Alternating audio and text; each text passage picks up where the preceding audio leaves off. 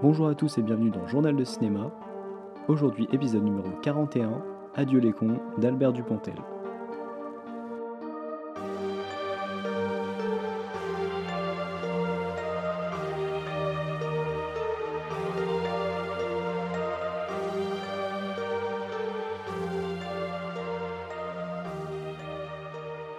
Adieu les cons, c'est le nouveau film d'Albert Dupontel sorti le 21 octobre 2020 avec son réalisateur et scénariste dans le rôle principal, accompagné de Virginie Efira. On retrouve également au casting Nicolas Marié, Michel Vuillermoz, Jackie Berroyer et une flopée de petits caméos. L'histoire, c'est celle de Sus Frappé, joué par Virginie Efira, se sachant condamnée par une maladie grave qui décide de partir à la recherche de son fils, perdu de vue après un accouchement sous X lors de son adolescence elle va croiser la route de JB, Albert Dupontel, informaticien aux affaires internes du ministère de la Santé, qui va l'aider dans sa quête tout juste après avoir loupé sa tentative de suicide. C'est le plus que je dirais sur ce film que je vais essayer de ne pas spoiler étant donné que c'est une nouvelle sortie, donc il n'y aura pas de partie spoiler dans cet épisode. Le film marque le retour très attendu de Dupontel après un Au revoir là-haut qui était une œuvre très ambitieuse et au budget important, à un film plus personnel, l'adaptation du Goncourt avait rencontré un immense plébiscite critique et public, avec également 5 Césars, dont celui du meilleur réalisateur pour Albert Dupontel. Personnellement, j'avais bien aimé le film, même si je ne connaissais absolument pas le bouquin. Et Dupontel, c'est un réalisateur qui peut me plaire, notamment avec Bernie et Enfermé dehors, autant qu'il peut parfois me décevoir avec 9 mois ferme et Le Vilain. J'étais donc assez curieux de voir ce que donnerait ce nouveau film post-adoubement au sommet du cinéma français de son réalisateur, d'autant que le maintien de sa sortie dans cette période très compliquée pour les salles est vraiment à saluer. Comme d'habitude, je tiens à préciser que je n'ai absolument pas regardé les bandes annonces, que j'ai eu l'occasion d'éviter et qui m'ont permis d'être complètement pur et sans a priori avant de voir le film. Alors dans Adieu les cons, on retrouve vraiment la patte de Dupontel pré-Au revoir là-haut, que ce soit évidemment dans les sujets abordés avec cette histoire de paumés un peu marginaux qui lui permet de dépeindre une société antipathique où l'humanité se trouve du côté des laissés pour compte, même si cette fois les personnages sont des gens intégrés dans la société et qui ont été, si on peut dire, trahis par celle-ci, Suze étant malade à cause des produits qu'elle a utilisés dans son travail, et JB étant viré d'un boulot pour lequel il aura tout donné.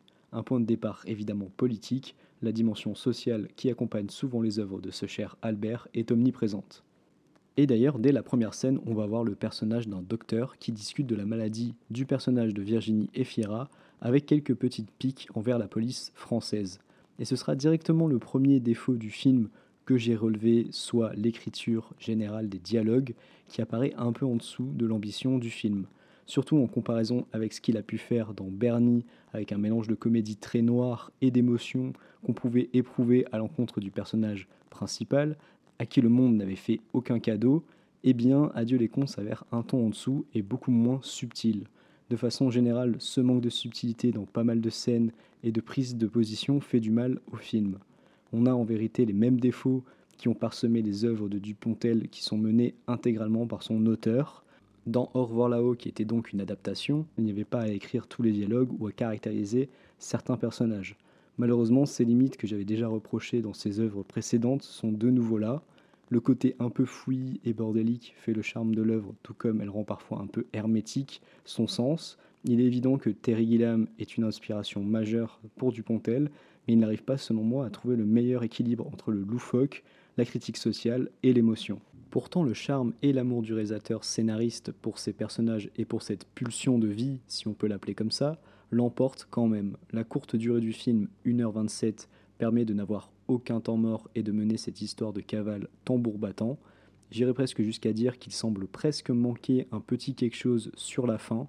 Évidemment, sans spoiler, elle ne m'a pas tout à fait convaincu, et ça risque d'ailleurs d'être un des points de discussion central autour du film. Comme conclusion à toute cette histoire, on aurait pu attendre peut-être un peu plus, même si évidemment elle n'est pas incohérente avec le propos général. Pour continuer dans les réserves, même si ces points ne dérangeront pas tout le monde, la photographie du film, très Jean-Pierre Jeunet style, donc assez jaunâtre, n'est pas franchement une réussite selon moi, tout comme l'intégration de certains effets spéciaux, comme les reflets sur la voiture ou une scène d'escalier en colimaçon. On pourra trouver un côté fable et surréaliste au film pour pardonner l'aspect un peu désuet de ces moments, sans doute dû à une grosse utilisation des prises de vue en studio, mais de manière générale, cette mise en scène, elle est quand même très en dessous des capacités d'Albert Dupontel. Concernant les acteurs, le duo qui devient rapidement un trio avec le personnage de Nicolas Marié fonctionne parfaitement. Mention spéciale d'ailleurs à ce dernier que je n'attendais pas et qui incarne un personnage plutôt touchant et réussi. Dupontel incarne un personnage, lui, complètement dans la lignée de ce qu'il a pu proposer par le passé, mais tout de même bien plus assagi. Il a sans doute laissé la possibilité de faire incarner ce personnage à quelqu'un d'autre dans l'écriture, en enlevant quand même beaucoup les mimiques et les expressions faciales très marquées qu'il avait dans les personnages du passé. Et puis évidemment impossible de ne pas parler du véritable protagoniste de cette aventure, Suze et son actrice Virginie Efira, parfaite pour le rôle. J'ai souvent beaucoup apprécié ses performances au cinéma et c'est vraiment assez incroyable de voir le parcours de l'ancienne présentatrice télé. Elle monte en puissance dans sa carrière et j'ai très hâte de la voir dans le prochain Verhoeven notamment. Ce rôle de mère qui n'a jamais rencontré son enfant et qui se sait condamnée est une occasion parfaite pour elle de déployer tout son talent, et Dupontel la filme avec beaucoup d'admiration. De manière générale, l'ensemble du casting se donne à fond, bien que les caméos successifs paraissent un poil artificiels et pas tous très pertinents. Et je vous propose maintenant de passer à ma conclusion sur le film.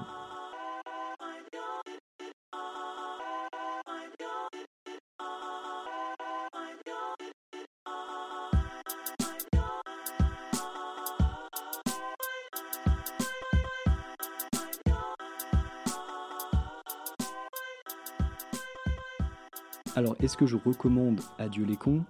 Eh bien oui, une nouvelle sortie de cette ampleur française, vu la période et surtout avec les futurs reports et ceux déjà annoncés, c'est impossible pour quelqu'un qui aime le cinéma de vous dire de ne pas aller le voir.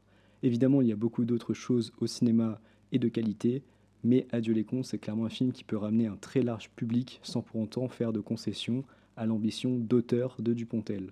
Rien que pour ça, c'est un film qui évidemment mérite votre attention et vous pouvez vraiment inviter vos amis, votre copine ou votre famille pas très cinéphile à aller en salle avec vous. Il y a de grandes chances pour qu'on vous dise oui et pour que ça plaise.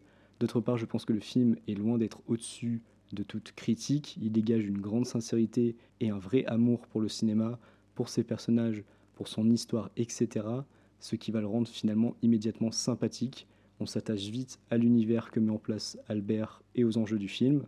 Les défauts que j'ai cités précédemment sont finalement peu dérangeants, mais m'ont empêché de vraiment plonger totalement dans certains aspects du récit, une impression un peu désagréable que l'on forçait certains sujets dans une histoire où ils n'ont pas forcément leur place. Je pense très sincèrement que c'est un long métrage qui est sympathique, mais qui n'ira pas chercher beaucoup plus loin. Un bon divertissement, touchant par moments, mais auquel il manque peut-être une conclusion mieux amenée. Un film dont les qualités et le message donnent envie de pardonner ses défauts, Allez-y évidemment pour me faire mentir parce que je suis persuadé que beaucoup apprécieront bien plus le film que moi et je suis curieux d'avoir les avis de ceux qui ont adoré sans détour. C'est tout pour cet épisode de Journal de cinéma, je vous remercie de m'avoir écouté.